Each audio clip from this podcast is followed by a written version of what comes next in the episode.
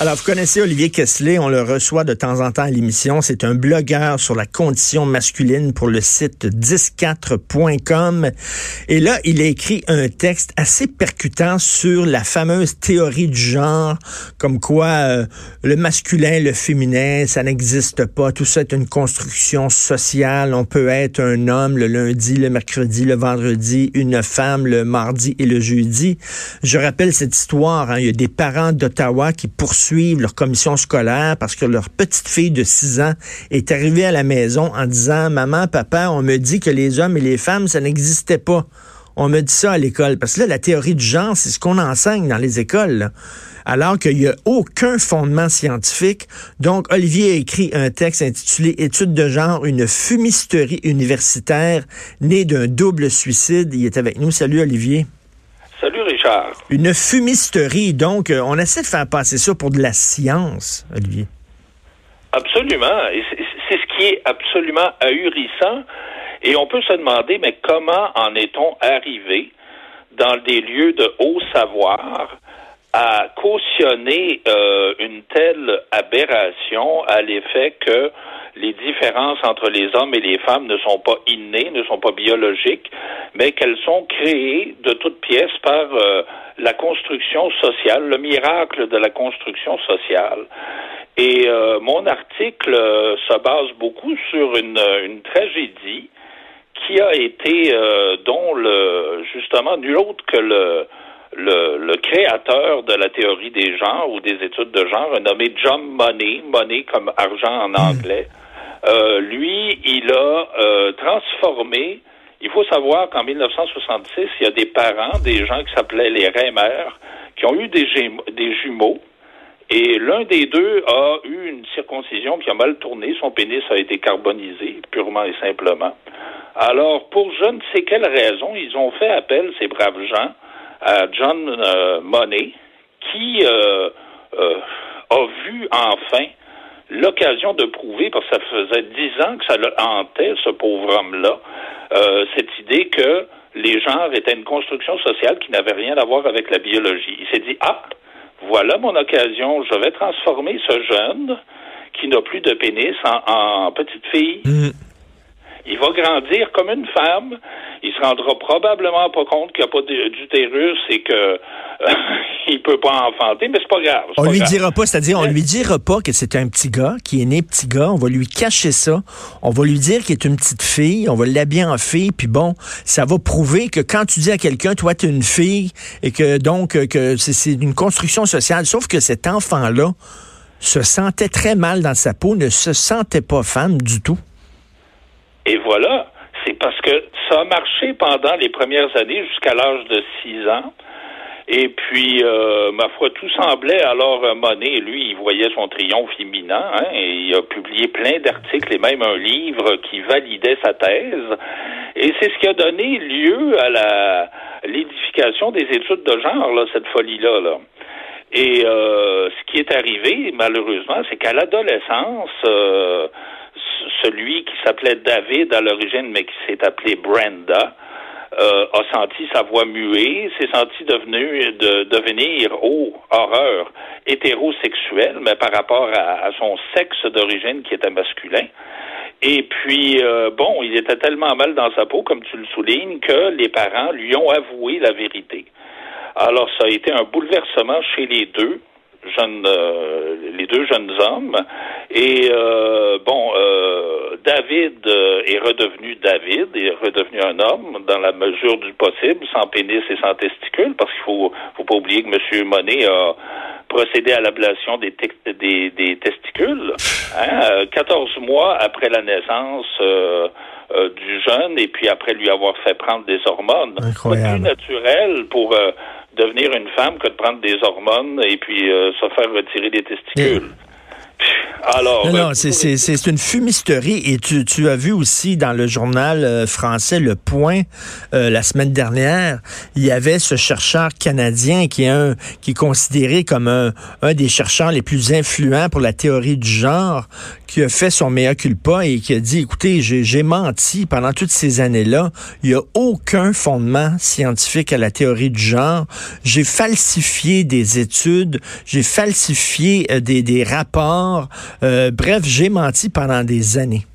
Mm-hmm. Puis c'est exactement ce que John Money lui-même a fait. Et euh, il a même été dénoncé par des, des pairs PAIRS, là, euh, des confrères qui soutiennent les études de, de genre. Il, a été dénoncé parce qu'il avait dissimulé la tragédie, parce qu'il faut savoir que les deux se sont suicidés. Hein? Les deux frères jumeaux se sont suicidés. Hmm. Sauf que ces gens-là, tout en le dénonçant, souscrivent pleinement à cette aberration, alors qu'ils ont une preuve là, flagrante que ça n'a pas marché mais ils souscrivent quand même à ça. Ils sont persuadés que euh, les sexes, là, c'est une question de construction sociale, et même jusqu'à l'hétérosexualité, mon cher Richard, qui est le bras armé de l'oppression patriarcale envers les Ben oui, ben oui.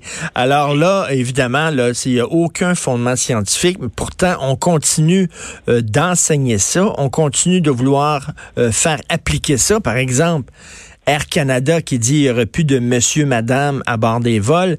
Et là, c'est très drôle parce que ça leur a en pleine face, Olivier, parce que là, il y a un agent de bord qui dit, euh, un homme, agent de bord, il dit, ça veut moi, j'aimerais ça être agent de bord à Air Canada, maquillé avec un sac à main.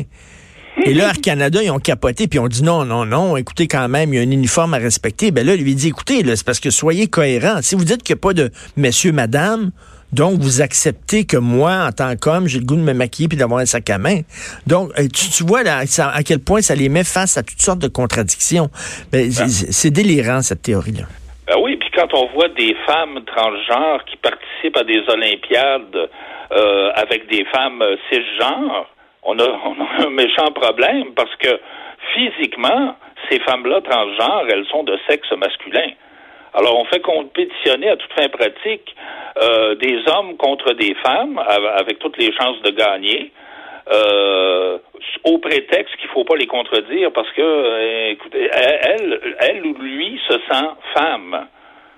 C'est quand même ahurissant. Non, puis là, c'est, c'est, c'est, tu sais, avant, pour euh, changer de sexe officiellement, il fallait que tu passes par une transformation physique, c'est-à-dire une opération, etc. Maintenant, tu n'as rien qu'à te dire, je me sens femme, même si tu gardes euh, ta barbe, euh, tes pectoraux, ton pénis, tes testicules, tu dis, je me sens femme, on doit te considérer femme. Donc, et ça, c'est selon ton bon vouloir et selon ton humeur. Et comme je le disais au début, tu peux être homme le lundi, mercredi, le vendredi, femme le mardi puis le jeudi. C'est n'importe quoi. Là. Ben oui, on peut même profiter des Ladies Night maintenant, ben Richard. on s'en va dans les bars, on se déclare femme et puis on exige d'avoir nos consommations gratuites. C'est un coup parti. Ben oui, mais pourquoi pas? On peut aller dans des gyms pour femmes seulement. On peut, euh, tu sais, jusqu'où on va? si la toilette des hommes est occupée, la toilette des femmes est pas occupée, on dit, ben je suis une femme, je rentre dans la toilette des femmes, puis ça vient de finir. Est-ce que euh, même aux États-Unis, il y a des, euh, il y a ces, ces, ces cas-là d'hommes qui ont demandé à être emprisonnés dans des pénitenciers pour femmes, mm-hmm. alors qu'ils sont des hommes? Puis qu'ils avaient même un dossier d'agression sexuelle contre eux, hein? Il y a eu juste que, puis il y a eu des agressions sexuelles commises par ces ces, ces, hommes-là? Ben oui, euh, en Angleterre, entre autres, il y a beaucoup euh, d'hommes qui ont été finalement euh, emprisonnés dans des pénitenciers pour femmes seulement, puis ont, qui ont agressé des femmes là-bas. Est-ce que ben tu penses, Olivier, là, est-ce que tu penses que dans quelques années, on va regarder, là, on va regarder par en arrière en disant, bon, les années 2018, 2019, 2020, on était complètement fous, puis on va en rire de ça? Ou tu crois que la théorie du genre, elle est là pour rester? J'espère qu'on va en rire, mais tu sais, je pense qu'on a troqué la grande noirceur euh, pour la grande roseur, hein? Parce que c'est de l'obscurantisme crasse. C'est vraiment de l'obscurantisme. Là, on ferme les yeux sur des une pléthore de recherches. D'ailleurs, euh, il y a un documentaire absolument génial qui s'appelle Le paradoxe norvégien, parce que tu sais que la Norvège est le seul pays, en tout cas à ma connaissance, qui a fermé le robinet euh, aux études de genre, parce que le, documentaire est éloquent. Euh, le documentariste en question oppose deux chercheurs d'études de genre qui, eux, bon, c'est le, le bobard dont on parle depuis le début de, de l'entrevue, hein, que tout est affaire de construction sociale. Puis il est allé voir de véritables scientifiques qui ont fait des recherches sur le terrain et qui ont constaté que, je m'excuse, mais il y a des différences même 24 heures après la naissance des enfants. Les garçons et les filles réagissent différemment. Après neuf mois, les garçons regardent les mouvements, essayent de comprendre pourquoi les choses bougent. Et euh, dans le même temps, les filles essayent d'entrer en contact avec les gens. Curieusement, nous avons 90% d'ingénieurs qui sont des hommes et 90% des infirmières qui sont des femmes. C'est probablement une coïncidence, mais un autre chercheur est allé dans 53 pays avec l'idée de vérifier si les choix professionnels des hommes et des femmes étaient en fonction de leur biologie ou en fonction d'un contexte social pour constater que dans les pays qui étaient qui encourageaient le plus les femmes à aller vers des métiers non traditionnels, parce qu'on n'encourage pas les hommes à quoi que ce soit tout à non. et on les encourage, euh, c'est là où les hommes et les femmes faisaient les choix les plus conservateurs, les plus traditionnels en conformité avec leur sexe. Quand même et, et le, le, documentaire, le, le, paradoxe norvégien, tu dis? Oui, oui. Et, ça, on peut le trouver quoi sur YouTube? Sur YouTube, écoute, c'est ça, ça, dure juste 38 minutes, mais ça vaut la peine. Moi, je pense que les gens qui sont en questionnement sincère, qui se demandent, ouais, c'est tout d'un coup qu'il y aurait quelque chose de vrai dans les études de genre, écoutez, regardez ce documentaire-là ça va vous éclairer une bonne fois pour toutes. Ben, et lisez aussi le texte d'Olivier sur le site 104.com, étude de genre, une fumisterie universitaire née d'un double suicide. Et euh, ça, c'est le premier de, de, deux textes. Hein. Tu es en train d'écrire le deuxième, la suite, Olivier. Oui, ben j'écris une suite qui, est qui est la qui porte sur la démonisation de l'hétérosexualité présentée comme une, une construction sociale. C'est tout à fait dans la lignée là, de, du délire des études de genre. Alors euh, oui, je, il, est prêt, il est prêt à être publié. Là, je, je laisse un petit peu euh, retomber la poussière que les gens aient le temps de lire ce texte-là qui vient de paraître. Mais euh, il va, il va paraître incessamment, c'est certain. En tout cas, on vit une époque formidable. Heureusement qu'il y a des gens comme toi. Olivier Kessler, blogueur sur la condition masculine pour le site 14.com. Merci beaucoup, Olivier. Merci, Richard. Au plaisir. Merci. Salut.